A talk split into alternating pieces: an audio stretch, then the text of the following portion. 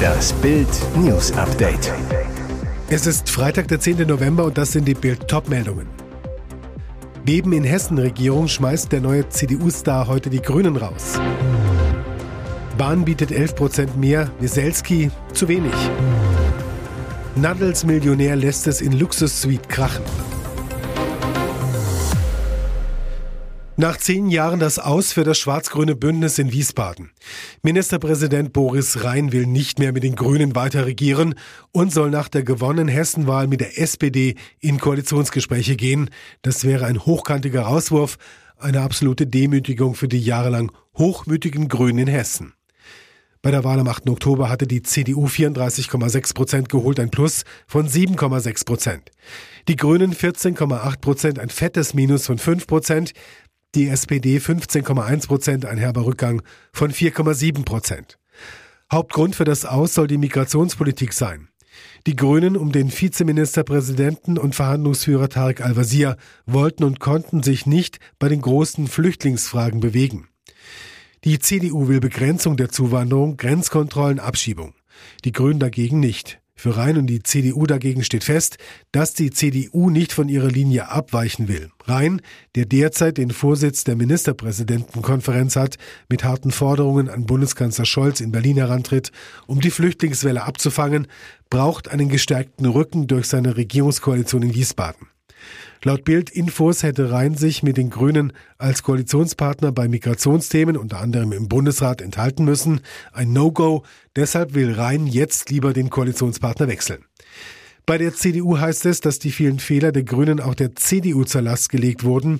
Die SPD ist bei all den Themen in den Sondierungsgesprächen der CDU entgegengekommen oder verfolgt eine nicht so harte Linie wie die Grünen. Auch ist bekannt, dass Rhein kein großer Grünenfreund ist, im Gegensatz zu seinem Vorgänger Volker Bouffier, der das erste schwarz-grüne Bündnis in einem Flächenland 2013 gründete. Die SPD hat bereits den 16. Dezember für einen Parteitag festgelegt, um über einen möglichen Koalitionsvertrag abzustimmen. 400 Delegierte wurden dazu bereits eingeladen. Seit Donnerstag streitet die Gewerkschaft Deutscher Lokomotivführer mit der Deutschen Bahn über einen neuen Tarifvertrag. Die Knallhartforderungen der GDL Schichtarbeiter sollen statt 38 nur noch 35 Stunden pro Woche arbeiten bei gleichem Gehalt. Außerdem fordert die GDL ein Lohnplus von 555 Euro im Monat und eine Inflationsprämie von 3000 Euro. Ein Angebot von der Deutschen Bahn liegt bereits zur ersten Verhandlungsrunde vor. 11 Prozent mehr Lohn bei einer Laufzeit von 32 Monaten und dazu hat die Bahn eine steuer- und abgabenfreie Inflationsausgleichsprämie von 2850 Euro in Aussicht gestellt. 11 Prozent mehr zum Vergleich. Die höchste Inflationsrate im Teuerkrisejahr 2022 lag bei 8,8 Prozent. Und trotzdem motzte GDL-Chef Klaus Weselski am Donnerstagabend über das Angebot. Erwartungsgemäß hat uns die Arbeitgeberseite ein Angebot gemacht, das wir ganz klar und eindeutig kommentieren. Zu wenig, zu lange und am Ende des Tages nicht ausreichend. Ein Hoffnungsschimmer für alle Pendler. Trotz der zu wenig Moserei will die GDL die Verhandlungen kommenden Donnerstag und Freitag fortsetzen ein 11% Hammerangebot und das soll trotzdem zu wenig sein. Ist das gierig oder gerecht? Klar ist, trotz Angebot hat sich an dem klaren Nein der Deutschen Bahn zu weniger Arbeitszeit nichts geändert. Ausgerechnet dies wiederum der Gewerkschaft besonders wichtig. Zwar dürfte es bis zur nächsten Verhandlungsrunde noch keinen Streikfrust geben, danach sind Streiks aber jederzeit möglich, auch über Weihnachten. Entertainer und Unternehmer Andreas Ellermann hat seine Millionen eigentlich mit Immobilien gemacht. Doch seit 30 Jahren steht er als Entertainer auch vor den TV-Kameras, trat früher sogar mit Volksmusikstar Heidi Kabel auf, hat seine eigene Sendung beim Lokalsender Hamburg 1. Jetzt feiert er im edlen Waldhaus Rheinbeek bei Hamburg sein 30. TV-Jubiläum mit einer großen Gala. Vorher bat er zur Privataudienz auf seiner Luxussuite, denn Ellermann lebt nach der Flucht vor seiner Ex, der Reality-Star Patricia Blanco, noch immer im Hotel. Mit Zigarre, Sonnenbrille und Shampoos posiert er mit Dieter Bohlen Ex Nadja Abdel Farag, die er seit langem unterstützt. Auch Nacktschnecke Michaela Schäfer, Reality-TV-Star Gina Lisa Lofink, Schlagerstar Annemarie Eifeld und Dschungelcamp-Affäre Yvonne Wölke waren dabei. Was für ein heißer Auftritt. Und jetzt weitere wichtige Meldungen des Tages vom Bild Newsdesk. Das umstrittene neue Bürgergeld wird für die Steuerzahler immer teurer. Bild erfuhr, Arbeitsminister Hubertus Heil benötigt für das laufende Jahr einen Milliardennachschlag. Konkret geht es um weitere 2,1 Milliarden Euro. Das geht aus einem Schreiben an den Haushaltsausschuss des Bundestags hervor, der Bild vorliegt. Damit summieren sich die Bürgergeldausgaben 2023 auf voraussichtlich 25,9 Milliarden Euro. Zum Vergleich, 2022 betrugen die Ausgaben für Hartz IV, dem Vorgänger des Bürgergelds, 22,2 Milliarden Euro. Grund für den Nachschlag ist laut Heil- und Finanzstaatssekretär Florian Tonka die Konjunkturkrise. Dazu komme der weiterhin hohe Bestand an Geflüchteten aus der Ukraine. Offenbar benötigen die Bürgergeldbezieher aber auch mehr Leistungen. Die Nettoleistungen je Bedarfsgemeinschaft hätten sich im Vergleich zur Erwartung vom Herbst 2022 dynamischer entwickelt. Die Stützekosten explodieren.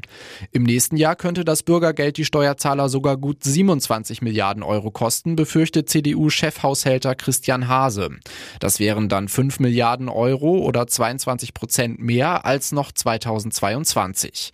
Hase sagt zu Bild, die Steigerungen zeigen, dass dieses System falsche Anreize setzt. Zu viel Hängematte, zu wenig fordern und fördern.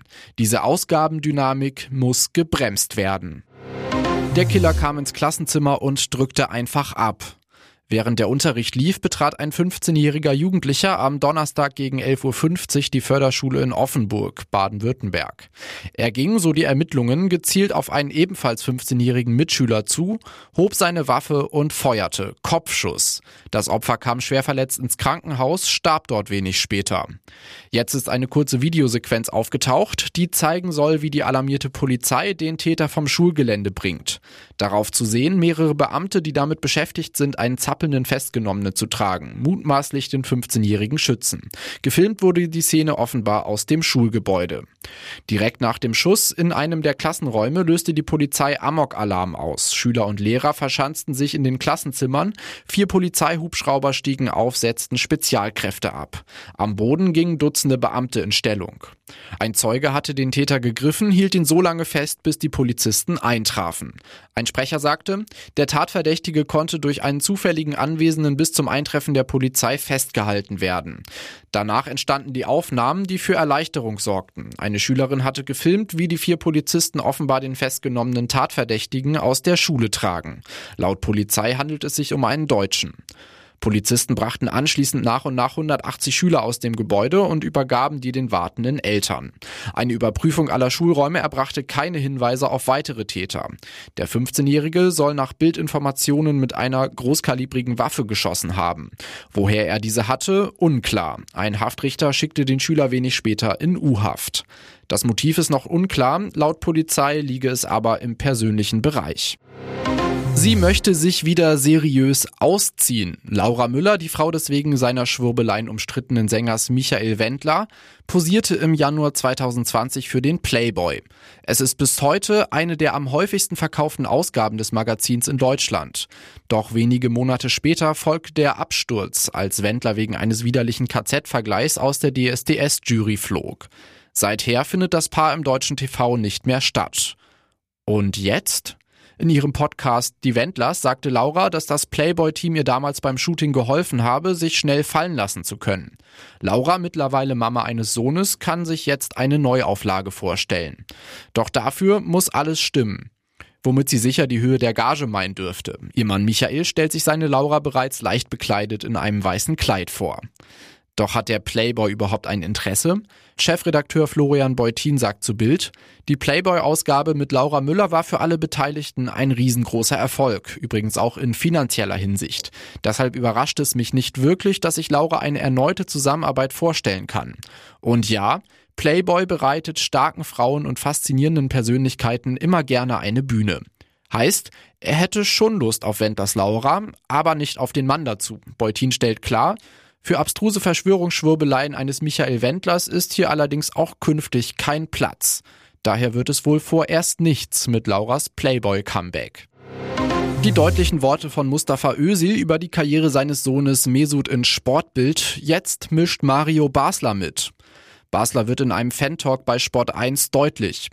Wenn ich was zu sagen hätte, würde ich ihn nicht mehr nach Deutschland lassen. Eine harte Aussage.